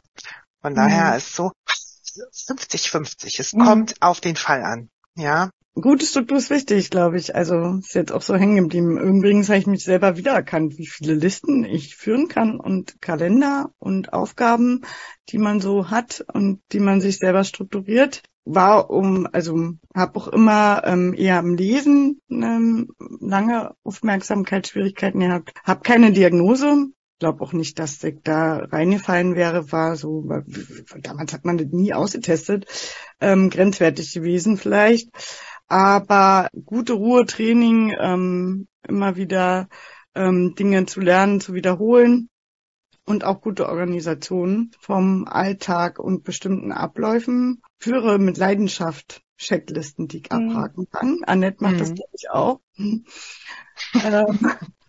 ich glaube, das sind auch Lerntechniken, die man selber als Pädagoge beigebracht bekommen hat, weil wir beide haben ja auch nun auch Medizinpädagogik studiert, da bringt man auch nochmal andere Sachen bei, wie mhm. Lernpsychologie und Selbstwirksamkeit, die man dann nochmal anders anwenden kann. Ja. Genau. Was mir noch so durch den Kopf geht, ähm, ist das Anhängsel der Kinder die mhm. Eltern. Die sind ja manchmal schwieriger als die Kinder, weil Kinder zu strukturieren, den Aufgaben mitzugeben, das geht ja, aber wie geht man denn jetzt mit den Eltern um? Wie bringt man denen das bei? Und äh, verstehen die das überhaupt? Also ich glaube, manchmal ist es vielleicht da noch komplizierter als andersherum, oder? Täusche ich mich? Ich sofort. Also ich denke, dass Eltern ja grundsätzlich erstmal ähm, am ehesten über die Hürde müssen zu akzeptieren, dass mein Kind vermeintlich anders ist. Ne, ähm, das ist immer so eine grundsätzliche Gesellschaftsform, äh, die erstmal dann wieder irgendwie so ein bisschen in eine Nische drückt und damit können Kinder meist schwieriger umgehen als das Kind selbst. Kinder mit diesen Diagnostiken äh, sehen das ja auch gar nicht. Ne? Also die sehen das nur dann, wenn es gänzlich immer nur Stress und Ärger gibt. Dann wird's frustrierend. Ähm, ansonsten können die damit super gut umgehen den Eltern das beizubringen, hat auch wieder ganz viel einfach mit dem äh, pädagogischen Geschick, mit dem Geschick der Kommunikation zu tun. Ähm, wie bringe ich das einem Elternteil bei, ohne vermeintlich auf die Füße treten zu müssen? Ähm, ja, und dann oftmals ist es immer, bringt Lösungsansätze mit rein und schon hat man so ein bisschen ähm, den Fuß in der Tür. Mhm. Ja, hm. ähm, wenn, wenn ich jetzt immer nur sage, dein Kind kann das, das, das nicht und macht nur das und das und das und ähm, das ist oftmals etwas und das habe ich auch schon selbst erlebt, auch bei unseren Kindern ähm, in der Einrichtung. Oftmals kriegen die dann schon die Klischees übergeholfen. Also klassische Detail aus meiner Arbeit ist so, ach ja, das Heimkind. Mhm. Ja, Klischee, was aber gesellschaftskonform immer wieder bedient wird. Das Heimkind, naja, hm, tut mir auch leid. Meistens ist Mitleid wirklich eine große Nummer, die da äh, mitschwingt. Aber wenn man einfach auch tatsächlich durchleuchtet, was kann helfen, dann kann das bei Eltern auch, ja, eigentlich tatsächlich wirklich nur auf äh, positive Resonanz stoßen. Ich glaube, dass Eltern oftmals ähm, selber aber Angst davor haben, dass Kinder anders behandelt werden und wir wissen, wie Kinder sein können, auch untereinander. Ähm, deshalb ist immer wieder auch Transparenz, finde ich, auf allen Wegen wichtig. Ähm, ich finde zum Beispiel auch immer wieder gut, wenn ähm, auch in so einem Klassenverband oder in einem Kita-Verband auch die, die mitwirkenden Eltern wissen, mit wem hat man es zu tun.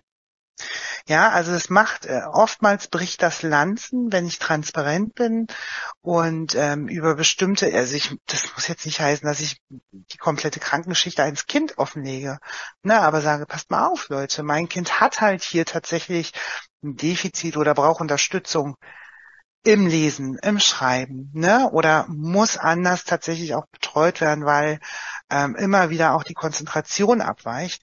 Und wenn das alle Eltern irgendwie in einem Rahmen gut beigebracht bekommen, wenn das Umfeld weiß, wie mein Kind tickt, dann hat das meistens zum Vorteil, dass es kein Problem mehr ist, sondern etwas, mit dem wir arbeiten und es akzeptieren. Mhm. Ja, also eigentlich sollte man den Eltern immer nur wieder die Hilfe und Lösung anbieten und es vor allem nicht als Negativbild auch aufgreifen. Und das ist eine Gesellschaftsfrage. Wir wissen, dass das negativ behaftet ist. Und deswegen ist es umso wichtiger, dass wir als Pädagogen oder ähm, Pflegekräfte das einfach ein Stück weit relativieren. Und ich glaube, damit kommen wir ganz gut. Ja, ja, das müssen wir, glaube ich, tun. Ähm, ich ich habe, also erstmal brauchen wir die Nicht-Engstirnigkeit von anderen Menschen. Also auch wenn, wenn die Eltern sehr offen damit umgehen, darf ja wieder die Schublade nicht aufgemacht werden von den anderen Eltern. Das ist ja manchmal ja. leider noch so. Und ich glaube, ein ganz großes Thema ist dann nochmal die Generation vor den Eltern, nämlich die Großeltern. Bei uns war das aber noch nicht so. Damals gab's das nicht. Also auch dass da einfach mehr kognitive Offenheit herrscht. Also ja. ich glaube, das ist wirklich das größte Problem, dass alle ihre Schubladen geschlossen haben, keine ist mehr offen, man kann die Socken nicht mehr umsortieren, ähm, sondern entweder gab es das nie oder es gab dann halt das Erziehungscamp oder irgendwas anderes. Hm. Oder ganz ja. schlimme, traumatisierte, jetzt junge Erwachsene. Und ähm, da das ja auch so ist, bestätigt das ja auch teilweise. Ja, und da sind so viele Faktoren, die heute eine Rolle spielen, die früher keine Rolle gespielt, ne, die oft vergessen werden. Alleine mhm. schon, also wirklich, man kann ja noch tausend Podcasts damit füllen, warum Dinge so sind, wie sie sind. Ne, ähm, heute wissen wir auch zum Beispiel, dass der Lehrplan noch von 1960 äh, zum Teil ja also nach Schulbildung den Kindern ja so überholfen wird aus einem alten Schema, was ich jetzt nicht in Frage stellen will, grundsätzlich als falsch, aber die Entwicklung außen herum, medial, hat sich ja auch schon so verändert. Ja, also es ist ja auch viel mehr in den Köpfen der Kinder los, das, was wir ja schon nicht erlebt haben. Ich meine, ich bin so ein 80er-Jahre-Kind. Ich habe noch weniger Werbung übergeholfen bekommen, weniger Input, weniger Technik und ich finde das alles toll. Also ich verteufel das nicht, ich mag das. Ähm, und trotzdem ist der Bildungsform oder der Bildungsstandard, die Bildungsform, die wir heute bekommen, so wie in der Kita, in der Krippe, im Leistungsspektrum und äh, dem Ganzen, was von außen wirkt, auch immer ein großer Bestandteil. Mhm. Ne? Deswegen glaube ich auch genau, die Generation an solches brauchen Transparenz. Unbedingt. Ja, bin Auf ich auch absolut Fall. deiner Meinung. Da geht ja gerade, äh, ohne dass ich sie jetzt hypen will, aber Sarah Kuttner ist ja gerade ganz weit vorne damit. Die hat ja gerade, also ich ist eine deutsche Moderatorin, ich glaube, wir kennen sie, wir sind aus dem, Mhm. aus dem Alter, wo wir sie im Fernsehen sehen konnten. Die hat ja auch die Diagnose ADHS bekommen und versucht da ein bisschen was voranzubringen. Aber das ist, glaube ich, immer noch zu wenig. Da muss mehr Aufmerksamkeit geschätzt ja werden auch und selber. bekannt, wie man das dann halt ähm, diagnostiziert und wo man da hin muss. Da gibt's ja auch spezielle Stellen, die ja, Ja, dann genau. helfen, Kinder zu diagnostizieren. Ja, Und oder auch jetzt eben ja Erwachsene. eher, bei Erwachsenen ist es ja eher der Therapeut, also der Psychologe, der dann entsprechend helfen kann, die ADHS auch zu diagnostizieren. Aber ich sehe es immer noch. Ich habe ja in meinen Kursen immer mal einen, einen Auszubildenden mit ADHS oder ADS und auch da, das wird immer beäugt. Das, das ist, das wird nicht so offen und transparent angenommen, auch nicht in der neuen Generation, weil es immer noch so, ah ja, der, so ungefähr, ne? Also das, das ist noch, da ist noch ganz viel Luft nach oben. Ja. Ja. Definitiv. Ja, beide Geschichten sind aus dem SPZ Coburg, ähm, aus der aus dem Upload von Aufmerksamkeit und Gestaltung. Den Link, den packe ich in die Show Notes und wird ja bei veröffentlicht auch dargestellt. Wir haben heute Hardcore-Themen gehabt. Ich, ich, ich finde Kinderthemen immer super anstrengend, weil es so so herzleidend ist für mich. Ich weiß nicht warum, aber ich finde die immer, ich gehe da immer sehr mit. Möchte das Thema Pädiatrie, aber Kinder immer wieder mit reinholen in den Podcast da das ja jetzt eben auch Ausbildungsbereich in unserer Ausbildung in der neuen ist und ähm, ich glaube, das erweitert einfach nur noch mal Denkkonzepte tatsächlich, wenn wir da jetzt immer äh, kontinuierlich das auch mit aufnehmen. Und möchte mich ganz herzlich bei der Chrissy bedanken, dass sie da ist oder wir möchten uns ganz herzlich bei ihr bedanken. Richtig, Liane? Absolut. Äh, so was vom bereichernd und äh, hochprofessionell. Ja. Wir haben selber was dazu gelernt. Ja, total. Danke, dass Ja. du bei uns warst. Genau. Ja, danke, dass ich da sein durfte. ich freue Ja. mich sehr. Ja, danke schön. Ganz herzlichen Dank. Ähm, Liane würde jetzt wahrscheinlich noch mal ganz kurz die zwei Bereiche zusammenfassen, oder? Also die letzten beiden Fälle, genau. Mhm. Äh, Ich beeil mich. Also wir haben nicht ganz so viele Pflegediagnosen, weil die beiden ja nicht, also da sind medizinische Diagnosen ja im Vordergrund, die wir gerade auch schon diskutiert haben. Wir haben hier höchstens noch so eine elterliche beeinträchtigte Pflege, wo man gucken kann, dass der Familienprozess vielleicht verändert ist oder eine Bereitschaft zur Veränderung da ist, Rollenverbindung oder Rollenerfüllung des Kindes und vielleicht Einsamkeit durch Ja, oder auch Aufmerksamkeit. Aufmerksamkeit auch, ja. Gut, ich, je länger ich drüber nachdenke, je mehr Pflegediagnosen habe ich gefunden. Dann machen wir äh, mal kurz Cut an der Stelle und äh, würden gleich übergehen zur Kommunikation und Beratung. Da hat Chrissy ganz viel gesagt. Das heißt, wir müssen ja auch die Eltern ganz viel mit abholen und auch beraten und auch das Kind beraten. Wir brauchen Struktur, wir brauchen Pläne, Checklisten, Checklisten und ähm, Hilfsmittel, um dem Kind äh, Struktur zu geben. Und das Hier- schaffen wir nur mit einem interdisziplinären Team. Genau, auch hier wieder zum Beispiel Ergotherapie, Lernberatung in der Logopädie, ähm, Schulsozialarbeiter und so weiter und so fort. Ähnlich wie beim letzten eher dramatischeren Fall haben wir hier, könnten wir die gleichen Berufsgruppen nennen, die wir dazu holen und äh, sind dann ja auch schon wieder beim Recht. Hier ist ein bisschen weniger, also wir haben ja keine Kindeswohlgefährdung oder ähnliches in den beiden Fällen. Wir haben aber hier natürlich eine, eine Lernberatung und eine Fürsorge- und Aufsichtspflicht vielleicht und natürlich auch einen Datenschutz- und Dokumentationspflicht, die man ja nahezu in allen Fällen irgendwie nennen könnte. Wenn wir auf den Datenschutz oder Dokumentationspflicht achten. Auch natürlich ähm, könnten wir ja schon glatt übergehen, oder? Nee, nee, nee, nee, nee, nee, nee, Nee, Wir müssen nee, noch nee, kurz hier bleiben. Und zwar die Medikamente, die Menschen bei, Ah. äh, bei ADHS nehmen. Die sind nämlich BTM, die fallen unter das BTM-Gesetz, ins Betäubungsmittelgesetz und müssen da nochmal speziell verschlossen werden, werden nochmal speziell äh, ausgetragen. Also da haben wir nochmal eine spezielle Dokumentationspflicht. Stimmt, an die habe ich gar nicht gedacht. Also das Arzneimittelgesetz und das Betäubungsmittelgesetz können wir hier noch mit hineinpacken. Und jetzt können wir rübergehen.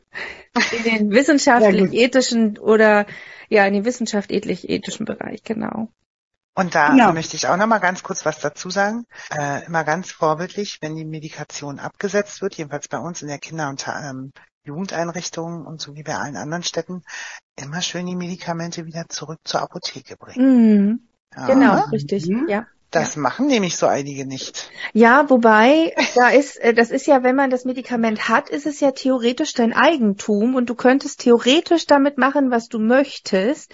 Aber da du sie ja nicht mehr nimmst und sie nicht mehr brauchst und wir sie nicht im Görlitzer Park verkaufen, gehen sie Richtig. natürlich zurück an die Genau. Apotheke, weil eine andere Möglichkeit gibt es gar nicht, BTMs äh, damit umzugehen. Also das ist die einfachste, sinnvollste Variante. Und verschenken kann man die auch nicht. Man kann sie jetzt nicht ans Nee, nächste Kind nicht. weitergeben oder so. Also es muss zurück an die Apotheke, weil es macht äh, als einzigsten Sinn, genau.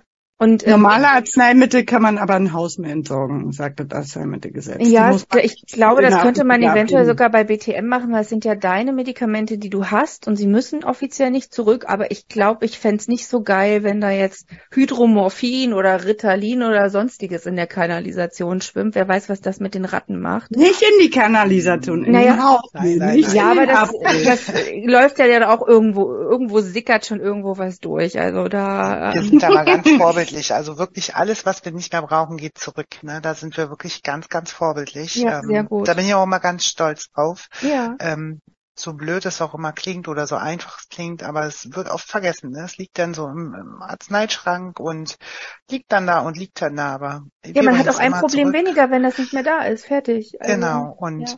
wir wissen ja auch, also auch wieder im Zuge der Kinder- und Jugendarbeit, so wie auch bei euch, ähm, es gibt den einen oder anderen Patienten oder das eine oder andere Kind, das, äh, ne, also versuchen vielleicht doch mal irgendwas zu mopsen. Vertrauen Ja, ist gut, Kontrolle ist besser. Genau. Ja, Genau. genau. Ja, und im letzten Bereich pflegewissenschaftlich, ähm, es gibt ADHS-Assessments, die man nutzen kann, aber das ist jetzt nichts pflegewissenschaftlich Spezifisches. Ansonsten könnte man auch wieder systemische Pflegetheorien anbringen, ähm, könnte hier vielleicht auf das ethische Dilemmata äh, zurückblicken. Wie äh, geht es dem Kind?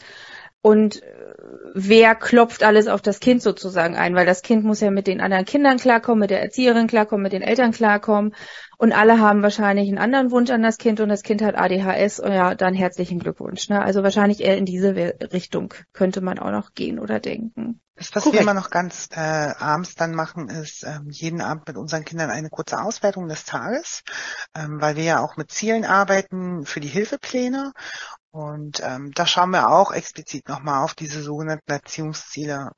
Wie ging's dir heute? Wie bist du mit einer bestimmten Situation umgegangen? Das hilft uns vor allem auch ähm, insofern wissenschaftlich nachher, um weitere Ziele im Hilfeprozess auch Mhm. auszugestalten. Ne, können wir mit bestimmten Strukturen Verhaltensweisen schon verändern. Ja, genau. Also einfach nochmal evaluieren tatsächlich und Genau. das Kind in die eigene Reflexion bringen. Das ist ja das, was, was fast, was wenig Menschen gut können, eigen reflektieren. Also schön und vor allem, wenn es dann auch vielleicht positiv endet. Ich weiß jetzt nicht, wie es macht, aber es machen ja ganz viele abends auch, dass sie sich drei positive Dinge aufschreiben oder sagen, bevor sie zu Bett gehen, um einfach diese Positivität im Leben zu haben ne? und nicht immer nur ans Negative zu denken. Ja, so soll es ja auch sein. Also es soll äh, nie mit einem Strafkontext irgendwie enden oder negativ. Wir arbeiten mit dem Modell ähm, und der Partizipation der Kinder. Wir erstellen diese Erziehungsziele gemeinsam. Äh, das sind manchmal Kleinigkeiten. Manchmal ist, äh, sieht das Ziel oder sagt das Ziel aus, ähm, ich bringe jeden Tag meine Wäsche äh, in den Wäschekeller oder aber bevor ich in einen Konflikt gehe, hole ich mir ähm, den Rat eines Mitarbeiters dazu. Das sind so kleine Stellschrauben, wo wir einfach am Abend schauen, hast du es geschafft? Ja oder nein? Selbst ein Nein ist nie ähm, negativ behaftet, weil wir dann eher in den Dialog gehen. Mhm, genau, warum, Warum? das so gewesen ist. Wo, ne? woran ja. lag es? Ähm, Ja. ne, gab es die Situation nicht her oder nicht? Und meistens entwickeln sich dadurch, weil wir das auch in der Gruppe machen, wieder schöne Dynamiken im Umgang mit dem anderen Kind oder mit dem eigenen Konflikt oder der eigenen Situation, so dass sie oft positiv rausgehen. Ja, das ist ja auch schön zu wissen, dass wenn was nicht geklappt hat und, und eigentlich ein Nein da steht, dass ich dafür nicht bestraft werde, also was Positives auch zum Thema Fehler und so, ne?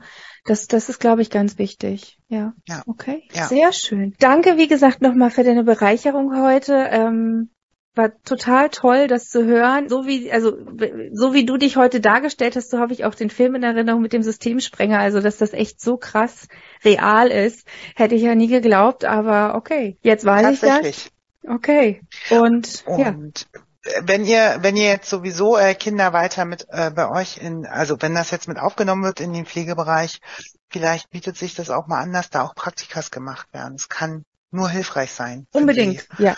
zukünftigen Auszubildenden einfach mal reinzuschnuppern, Die müssen den glaube, Horizont dann- erweitern. Ja, ja. was da wirklich eigentlich passiert. Ja, ja, sehr schön. Ganz herzlichen Dank nochmal, Liane. Wir verabschieden uns von unseren ZuhörerInnen, sind dankbar für Feedback, freuen uns weiterhin über Feedback, ähm, folgt uns auf den Social Media Accounts, Facebook, Instagram, TikTok unter Tatortpflege unterstrich oder minus Podcast und ja, gebt uns einfach eine Rückmeldung, hört uns weiter zu, wir würden uns darüber freuen. Genau. Danke, bis bald. Ciao, Bis ciao. bald. Ciao. Dankeschön.